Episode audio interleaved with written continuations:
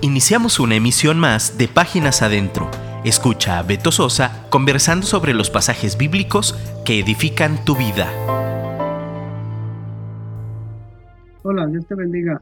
Gracias por estar acompañándome otra vez aquí en Páginas Adentro. Agradezco a Dios por la oportunidad de estar de nuevo aquí. Agradezco por tu vida, agradezco que me prestes tus oídos por un rato. Agradezco a Dios por esta hermosa estación de radio donde el Señor ha puesto a trabajar a mucha gente, a grandes personas con, un gran talento para traer contenido de valor. Agradecemos a Dios por esta maravillosa oportunidad de llegar a tanta gente. Gracias por prestarme tus oídos y el único favor que te pido es que no me dejes hablando solo. Si me dejas hablando solo, pues allá tú, porque yo ya llegué, ya estoy aquí listo para darle. Mi ingeniero de grabación hoy trae una corbata tinta con un traje azul, se ve muy bien el cuate. No sé a dónde andas ahí, brother. ¿Es una boda o qué? Bueno, gracias a Dios por eso. Bueno, eh, te pido que nos recomiendes con tus amigos, recomiéndanos con tus vecinos, recomiéndanos con el jefe de Ujieres, esos que acomodan a la gente, los que los llevan a su lugar. Gracias eh, por toda esa personal eh, que nos ayuda en las iglesias. Ahora con esto de las transmisiones en vivo y todo ese asunto. Gracias a Dios por todo ese maravilloso grupo de gente que está en las cámaras, que pone los cables, que pone los micrófonos, que edita, que todo ese maravilloso equipo de gente que son héroes anónimos. Gracias Señor, te damos por toda esa gente. Ya sabes, esto es Páginas Adentro, pláticas informales sobre asuntos de la vida diaria eh, con un enfoque bíblico, un enfoque bíblico y un llamado a la acción. Soy Alberto Sosa, verbo traficante y aprendiz de filólogo. Hemos estado hablando acerca del liderazgo, eh, dimos un repaso por el liderazgo, así como en general. Lógicamente estamos hablando del más grande líder que ha pisado esta tierra, el Señor Jesucristo, Jesús de Nazaret. Y bueno, eh, la semana pasada o en el episodio pasado más bien hablamos sobre unas características del líder, cómo se comporta el líder, parte 1 y hoy vamos a estar hablando de cómo se comporta el líder, parte 2. Y vamos a empezar diciendo que el líder, pues para poder cumplir su trabajo de líder, precisamente pues tiene que ponerse a trabajar, ¿no? Tiene que ponerse a a llevar a cabo la misión para la cual fue enviado o fue levantado o para la misión para la cual Dios le dio ese liderazgo. Claro, estamos hablando de un liderazgo a nivel eh, iglesia, a nivel espiritual, pero también en tu trabajo Dios puede darte, o de hecho ya te lo dio, un liderazgo. Bueno, mira, una de las características principales, yo creo que la principal característica es que el líder debe tener visión de Capernaum. ¿Qué es eso? Pregúntame yo. Me vas a decir, ¿qué es eso? Bueno, la visión de Capernaum tiene que ver con salir de nuestra comodidad, con emprender nuevos retos, llevar a cabo nuevos planes para alcanzar nuevas metas, pero sobre todo cumplir la misión que Dios nos ha encomendado o que el patrón nos ha encomendado o que la misma sociedad nos ha encomendado. Recuerda que alguna vez te platiqué que hay un periodista aquí en México que se llama Pedro Ferriz, que tiene mucha influencia, y él decía que la sociedad actual a nivel mundial está como está por falta de liderazgo, porque no ha habido personas eh, que sepan guiar a las demás personas. Y la Biblia nos dice que cuando los impíos gobiernan, el pueblo sufre, pero cuando los justos gobiernan la ciudad se alegra.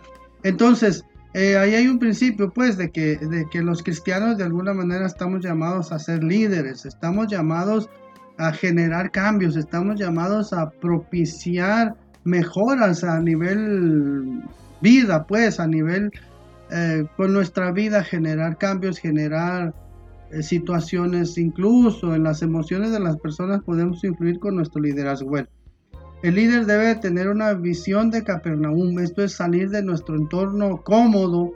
Eso los especialistas, los psicólogos en, ciencias del comportamiento le llaman salir de la zona de confort. Y seguramente tú has oído mucho eso de que sal de tu zona de confort y hay cientos de videos hablando de o de personas hablando sobre sal de tu zona de confort y, y pues sí pues, pero ¿qué es eso? Mira, los psicólogos dicen que la zona de confort es un estado de comportamiento en el cual la persona opera en una condición de ansiedad neutral. Está medio extraño esto, ansiedad neutral utilizando una serie de comportamientos para conseguir un nivel constante de rendimiento sin sentido del riesgo. Y ya hablando en mexicano, la misma rutina de siempre. Eso lo dice la Wikipedia o Wikipedia o como se diga. También dicen otros psicólogos o antropólogos, dicen que la zona de confort es una zona mental donde no se tiene, no se tiene sentido de riesgo es un lugar cómodo. Es un conjunto de estados mentales, hábitos y creencias que provocan un estado en el que, en el que nos sentimos seguros, pero en ese estado no podemos crecer.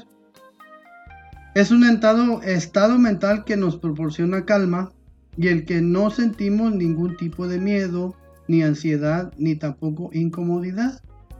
Esto ocurre porque dentro del mismo sentimos que nuestro entorno es predecible y podemos controlar los aspectos más importantes. Externamente, la zona de confort está compuesta sobre todo por hábitos. Esto se traduce en la sensación de seguridad ya mencionada, pero también en una actitud pasiva hacia la propia vida y en una gran dificultad para cambiar o mejorar. Para cambiar o mejorar, punto. Como consecuencia, las personas atrapadas en la misma suelen experimentar grandes dosis de aburrimiento, apatía y monotonía. Esto lo tomé de un sitio que se llama lifeder.com o lifeder.com, no sé cómo se pronuncia, lifeder.com. Así, life de life, de vida. Y bueno, el Señor Jesucristo eh, dice ahí, puedes ver eso en Mateo 4:14 dice que dejó Nazaret, la ciudad donde, donde había crecido. Dice, y vino, en Mateo 4:13, y dejando a Nazaret, vino y habitó en Capernaum, o Capernaum, ciudad marítima en la región de Zabulón y de Neftalí. ¿Qué significa Capernaum? Significa aldea de Naum o aldea de consolación. Esta ciudad eh, tuvo una gran importancia en la vida del Señor Jesucristo. Eh, durante su ministerio, allí precisamente en Capernaum fue donde hubo una, una ¿cómo te digo? Pues un montón de, eh, Dios, el Señor Jesucristo hizo muchos trabajo espiritual y trabajo en lo físico también. Mira, eh, Capernaum era una ciudad de gran importancia. Estaba situado en la orilla noroccidental del mar de Galilea. Fíjate, era tan importante que tenía una oficina de impuestos porque ahí trabajaba Mateo. Luego también eh, contaba con una guarnición militar o con un destacamiento militar porque en ella residía un centurión. Eh, más adelante vamos a ver esa historia. Este centurión vino con el Señor Jesucristo y le dijo, Señor, mi siervo está tirado en cama, se me está muriendo, ayúdame, por favor. Y también eh, vemos que, Capernaum era una ciudad eh, próspera porque eh, esta persona era un sirviente del rey y tenía esclavos, entonces suponemos que la población era de alto poder adquisitivo. Eh, dice aquí en, eh, bueno, en las notas que tomé, dice que al principio de su ministerio, después de la boda de Caná, donde ejecutó su primer milagro, Jesús viajó a Capernaum junto con su madre, sus hermanos y sus discípulos, y se quedó en esa ciudad, en esa ciudad unos cuantos días antes de subir a Jerusalén para la Pascua del año 30. Eh, ya sabes que el Señor Jesucristo empezó a ministrar a los, a los 30 años, precisamente eh, apareció en público en la primera Pascua o la Pascua más bien del año 30. Eso lo puedes ver en el Evangelio de Juan, capítulo 2, versículos 12 y 13. Eh, dice también que después de salir de Nazaret, ya sabes la historia eh, que el Señor Jesucristo fue a Nazaret y, les predicó y dice ahí que nadie creyó, incluso, incluso se confabularon para matarlo, lo querían matar y huyó de ahí. Entonces salió de ahí y se fue a Capernaum. Eh, precisamente en Capernaum, en una sinagoga fue donde predicando el Señor sanó a un endemoniado. Y esa ciudad se volvió eh, tan estratégica en el ministerio que dice ahí que todas las obras o todos los milagros, toda la predicación que el Señor daba, salían a todo rincón de la comarca. Eso lo puedes ver en Lucas 4:31. Eh, los eh, discípulos, Pedro y Andrés, precisamente vivían en esa ciudad de Capernaum. Allí en esa ciudad de Capernaum, el Señor Jesucristo sanó a la suegra de Pedro. Y fíjate, en la escritura dice que después, eh, bueno, el Señor sanó a la suegra, la suegra dice allí que les servía, les convidó de comer. Y luego dice, inmediatamente después de eso vinieron multitudes de personas y dice que se reunieron juntamente a la puerta porque traían enfermos, poseídos por demonios, para que los curara. Eh, hizo una gira por Galilea eh, con sus cuatro discípulos que eran Pedro y Juan y Andrés y Pedro. Eh, a ver, Juan y Santiago, Andrés y Pedro fueron a hacer una gira por Galilea, es, él y esos cuatro, y luego regresaron a Capernaum. Y si tú lees la Biblia ahí en Mateo 9:11, dice, y regresando a casa, entonces se, se como digamos, se cuarteló o se domicilió en Capernaum. Ya le llamaban que era su casa. Ahí en Capernaum, precisamente, fue donde existe la historia de aquel paralítico que fue cargado por sus cuatro amigos y que lo, bajaron por el techo porque no había manera de entrar. lo, de, lo ayudaron a que descendiera con unos eh, mecates para que el Señor la sanara. Incluso, fíjate, eh, hay, una, hay una historia por ahí o una plática informal sobre la amistad y hablamos de eso, que, que el Señor Jesucristo dice ahí en la Biblia que al ver la fe de ellos, eh, los que tenían más fe de que el Señor lo podía sanar eran sus amigos, no tanto el, el enfermo, el paralítico. Y dice, al ver Jesús la fe de ellos, le dijo al paralítico, levántate, toma tu lecho y vete. Eh, en esa plática hablamos de que debemos eh, ser amigos con, nuestros eh, o las personas necesitadas. allí precisamente en, Capernaum, que era una ciudad grande que tenía su, oficina recaudadora de impuestos, ahí precisamente le hizo el llamado a Mateo y ahí en Capernaum eh, el Señor Jesús asistió a una cena que le ofreció Mateo. Y dice ahí que eh, había muchos recaudadores de impuestos y los fariseos decían, pero ¿cómo puede ser que este hombre coma con recaudadores de impuestos? Y ahí el Señor pues les decía que, que él había venido por los enfermos, no por los sanos. Y los pecadores son los que tienen necesidad de Dios diciendo esto pues porque los fariseos eh, decían, no es que yo no soy pecador. Gracias a Dios que yo no soy pecador. estaban siendo, estaban siendo orgullosos, ¿no? Y dice la Biblia que Dios eh, desprecia a los, a los orgullosos. Bueno, no los desprecia, más bien eh, como que no les hace mucho caso. Sí, despreciar se oye feo. también dice aquí que cuando el Señor Jesucristo, después de que estuvo en el, país de los Gadarenos, lo vimos en la plática pasada, dice que después de terminar ahí su misión, que le dijeron, vete, por favor, Señor, no te queremos aquí.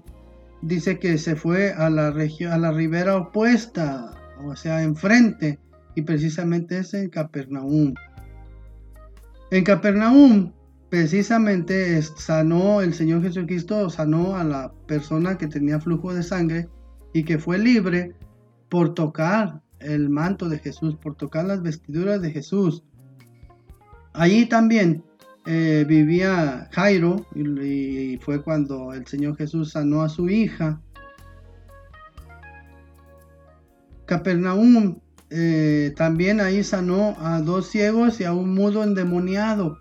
Eso lo puedes ver en Mateo 9 del 27 al 34. También eh, ah, dice aquí que poco antes de la Pascua del año 32, eso lo puedes ver en Juan 6, 4. Dice, Jesús anduvo sobre las aguas del mar de Galilea cuando se dirigía a la costa de Genezaret, cerca de Capernaum. Eh, pasó el mar caminando porque quería llegar a su casa en Capernaum. Y dice entonces, eh, cruzó el mar caminando, se dirigía a Genezaret, cerca de Capernaum. Una vez que entró en Capernaum, las muchedumbres lo localizaron porque ellos lo habían ido siguiendo desde el otro lado del mar. En Capernaum les dio el discurso ese que dice, ustedes me siguen por la comida, eh, no por lo que les enseño, sino por la comida física. Y les dijo, preocúpense o trabajen por la comida que dura para vida eterna.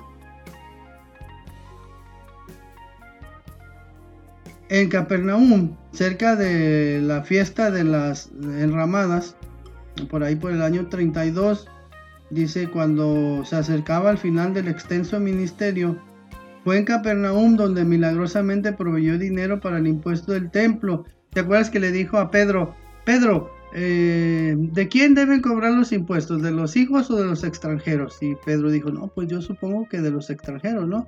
y le dice, bueno, pero entonces, ¿por qué se le cobran los hijos? Pero mira, para cumplir, ve por favor al mar, saca un pez y en el pez va a haber una moneda, con esa moneda pagas tu impuesto y pagas el mío. El Señor pagaba sus impuestos, ¿eh? Para que, ojo, hay que pagar nuestros impuestos. Y bueno, dice aquí que eh, la ciudad de Capernaum ya no existe. Eh, Dios alguna eh, propósito tenía para que ya no existiera Capernaum.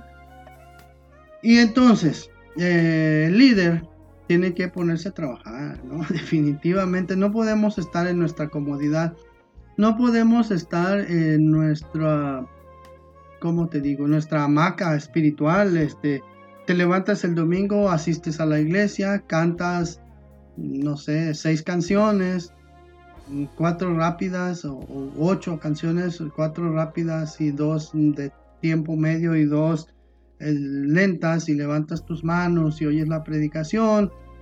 Sales de la iglesia, terminas, te vas a tu casa y continúas con tus labores y, y así, día tras día o semana tras semana, mes tras mes, no.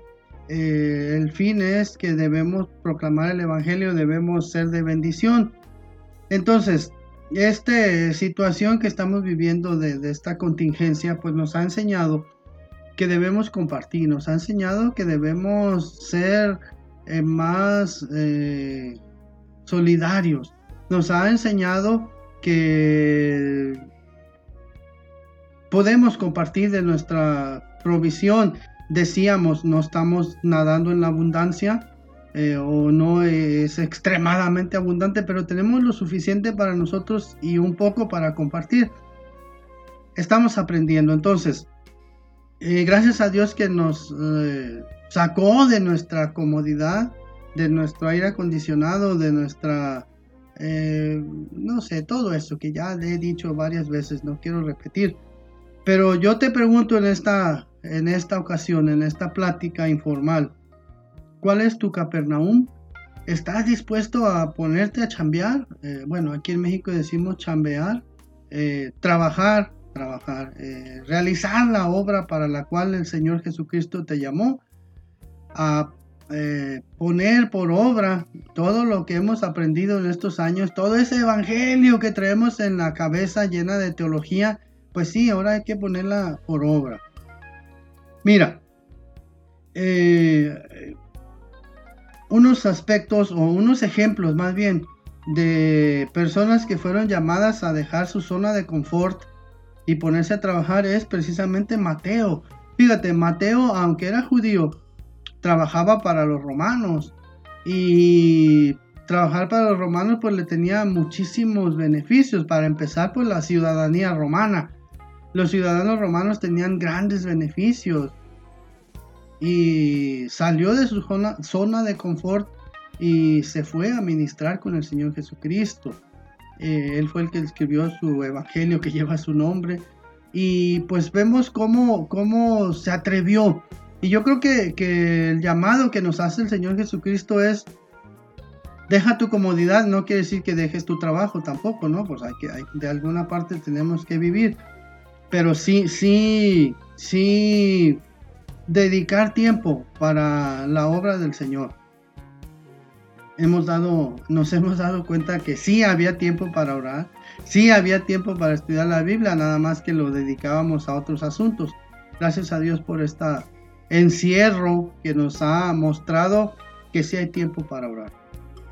Otro, otro ejemplo de, dejar su zona de confort y de, ponerse a trabajar en su Capernaum son Juan y Jacobo. Hay un evangelio, creo que es el evangelio de Juan, donde nos dice que el, punto cúspide de la carrera como empresarios o como pescadores de, Juan y de Jacobo, Juan y Santiago es el mismo, eh, dice ahí que pescaron una gran cantidad de peces como no habían pescado nunca. Pero dice que el Señor Jesucristo les dijo, vengan y síganme y los haré pescadores de hombres. Y dice, y dejando todo, le siguieron. Eh, vemos ahí que la Biblia nos dice que, que tenían gente que trabajaba con ellos. Bueno, no dice así pues, pero, pero dice que Llamando a la gente que venía con ellos, les pidieron que recogieran las redes y se llevaran los peces que habían pescado. Entonces eso nos hace suponer que el papá de, Juan y Jacobo, don Zebedeo, pues era empresario. Entonces ellos tenían una carrera prominente, posiblemente iban a ser los administradores de esa compañía pesquera pero prefirieron dejarlo todo y eh, hacer su misión de Capernaum, cumplir su visión de ver y luego su misión de, trabajar. Moisés, Moisés, eh, ese no estaba tan bollante, no tenía una economía tan próspera, andaba ahí con eh, cuidando las ovejas de su suegro Jetro o Jethro o Jetro o como se diga eh, y ahí recibió el llamado y ya sabe la historia, se, puso en las manos del Señor y le dijo, sí Señor, si tú vas conmigo yo voy a donde tú me digas. Entonces, nosotros también, también debemos decirle eso, ¿no? Señor, está bien, yo voy a donde tú digas solamente que tu presencia me acompañe. Hay una historia de alguien que no quiso dejar su zona de confort y que pues ya no aparece ahí en la Biblia. ¿Recuerdas esa persona que le dijo, Señor, eh, ¿qué hago para encontrar la vida eterna? Y le dijo, pues, este, los mandamientos. Y dice, todo eso lo he cumplido. Eh, y le dice, bueno, está bien. Vende todo lo que tienes y dalo a los pobres. Y vemos la historia que el chavo este se entristeció mucho, dice ahí, se entristeció mucho porque tenía muchos bienes. No quiso dejar su zona de confort, no quiso dejar su seguridad, no quiso dejar eh, su sustento, que seguramente si, si hubiera aceptado el Señor Jesucristo algo hubiera hecho, ¿no? Le hubiera dicho, no, espérate, no vendas todo, mejor eh, no sé, se me ocurre que el Señor le pudiera haber dicho, no, mira, vamos creando un... No, no, eso ya es mucha especulación. No te creas, no me hagas caso. Pero el Señor hubiera hecho algo ahí eh, para que no perdiera todo. A lo mejor crear un, fondo financiero, empresas, no sé, no sé. Pero el caso es que esta persona no quiso dejar su, zona de confort. Bueno, entonces, eh, otro punto es que el líder debe tener muy clara su misión. La misión que Dios le encomendó debe estar muy clara en su cabeza. Y predicar el Evangelio a toda criatura. Y eso es, ¿no? Esa es tu misión, esa es mi misión, esa es nuestra misión. En Juan 4:34, el Señor Jesucristo está hablando con la samaritana, dice ahí que Él se quedó mientras sus discípulos fueron para comprar algo de comer. Dice eh, eh, en el 4.31, Juan 4.31 dice, entre tanto los discípulos le rogaban diciendo, rabí, come. Y en el 4.32 les dijo, él les dijo, yo tengo una comida que comer que vosotros no sabéis. Entonces los discípulos decían unos a otros, ¿le habrá traído alguien de comer? Mira, le trajeron y no nos convidó. Pero el Señor Jesucristo dijo en el 4:34, Jesús les dijo, mi comida es que haga la voluntad del que me envió y que acabe su obra. Entonces el líder tiene muy clara la misión que Dios le encomendó. Estamos aprendiendo a ser líderes, estás aprendiendo a ser líder. El Señor te está levantando como un líder o ya eres líder sin que te hayas dado cuenta porque desde el momento en que el Señor dijo, y y predicar el Evangelio, ya eres un líder. Entonces, tiene bien clara su misión. Ahora, eh, quizá tú digas, bueno, eh, ¿cuál es la misión? Bueno, la misión es ir y predicar el Evangelio, pero eh, hay unas, no sé cómo se diría, inciso A, inciso B, inciso C, o su misión o misión alternativa, no sé cómo decirlo, pero una de las misiones o principal es ser sal de la tierra. El líder debe ser sal de la tierra. Eso lo encontramos en Mateo 5:13. Y ya viendo en el ámbito, ¿cómo diríamos?, material o físico, la sal es un mineral cristalino, eh, cloruro de sodio, ya sabes. Eh, la sal es vital tiene vital importancia en la alimentación humana y para la industria a través de toda la historia. Hace muchos años la sal la sacaban de las rocas del mar muerto. Ya sabes, el mar muerto está así muerto precisamente por la gran cantidad de sal que tiene. No hay vida animal, no hay vida vegetal. Dice que la salinidad de ese mar es del 62%, 62%. Esa ha sido la fuente de sal desde tiempos remotos. Eh, incluso la sal es tan preciada o era tan preciada que a los soldados les pagaban precisamente con costales de sal. Por eso al, pago que nos dan cada semana en nuestro trabajo se le llama salario, que viene de sal, de la importancia de sal. La sal se usa como condimento en la comida, precisamente para darle sabor. La sal sirve también para preservar para que los alimentos, para que la carne, para que las frutas eh, no se echen a perder, bueno, se usa la sal. Las legumbres eh, se ponen a cocer y luego se guardan en un frasco con agua que tenga mucha sal y se conservan por mucho tiempo. Por eso esas, eh, esas preparaciones, frascos con, con verduras, se llama salmuera o dicen eh, verduras en salmuera, tiene que ver con sal, con eso. Entonces, nosotros, ¿por qué debemos ser sal de la tierra? Porque debemos darle sabor a la vida. Debemos ah, condimentar el sabor. Hay muchas personas aquí eh, en este mundo amargadas. Hay muchas personas que dicen, es que yo no le encuentro sabor a la vida. Es que yo no le encuentro... Mm, gusto a vivir, es que yo no he encontrado, es tan desabrida la vida. Bueno, para eso Dios puso a los cristianos, para que seamos sal de la tierra, para que le mostremos que hay esperanza, para que le mostremos que la vida puede tener sabor, para que le mostremos que hay esperanza. La sal también es símbolo de subsistencia y símbolo de hospitalidad.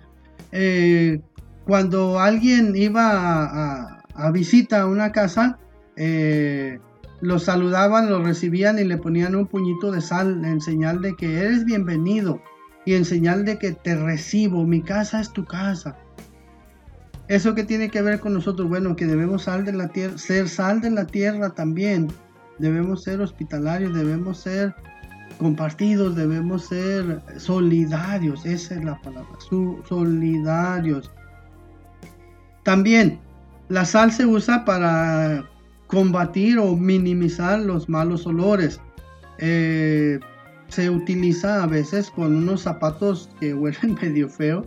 Se les pone sal en la noche y, ayuda a que se vayan los malos olores. Eh, los armarios donde tienes tu ropa que de repente, no sé, la humedad produjo mal olor, puedes poner sal y la sal absorbe los malos olores. Entonces, dice el apóstol Pablo por ahí, no recuerdo exactamente si es Pablo o es Pedro, pero dice que, que de repente hay personas que tienen un, o, o ¿cómo dice? Pues habla algo así de que en la sociedad a veces hay olor de muerte, pero nosotros debemos tener olor de vida.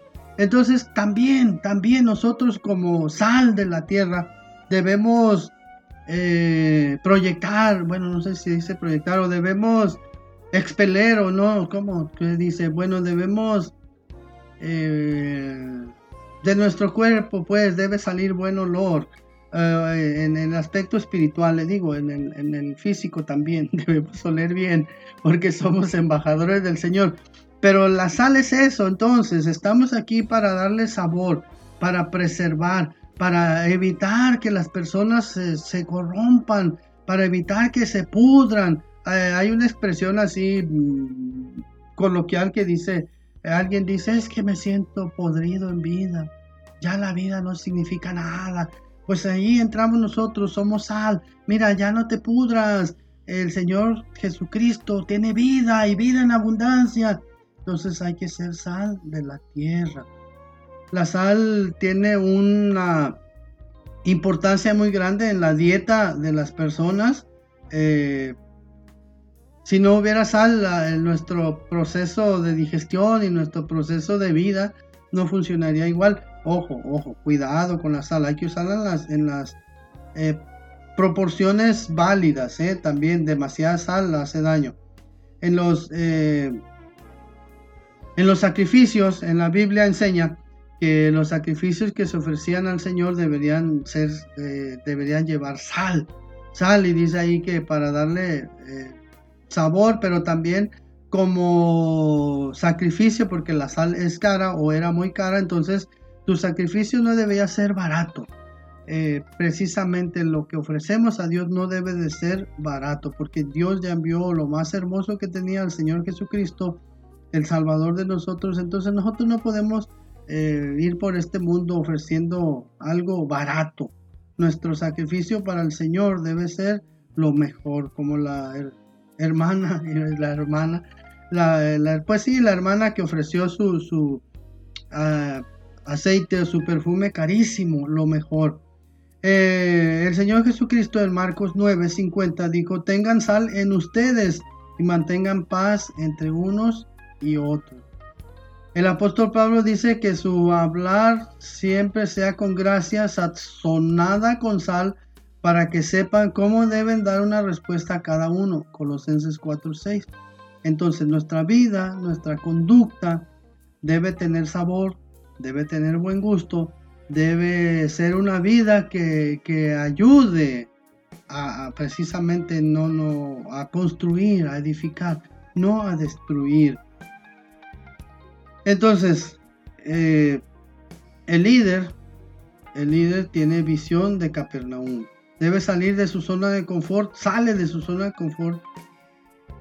Tú estás en tu zona de confort, sal de ahí, ponte a trabajar, tu visión de Capernaum y ponte a cumplir las misiones que el Señor te encomendó, aunque es una gran misión, pero dividida en subtítulos o submisiones. Entonces, una es ser sal de la tierra. Próximamente estaremos viendo que también hay que ser luz y vamos a ver qué es la luz y, todo eso. Nos vemos la siguiente o nos oímos. Gracias porque no me dejaste hablando solo. Saludos a mi amigo Memo, a mi amigo Kenny. Eh, escríbeme por favor. Si no quieres escribirme directamente a mí, escríbele a mi productor. Eh, hoy tuvimos una plática más informal de lo normal. Agradezco a Dios por tu vida, agradezco a Dios porque estás ahí atento, oyéndome. Y agradezco a Dios porque los cuatro perros que tengo aquí hoy no dieron lata. Eh, gracias, Señor. No te vayas, por favor. Quédate con mi compañero de programa, con mi vecino de programa, el hermano Frank Chin, con su programa Guapos pero no perfectos. Nos oímos.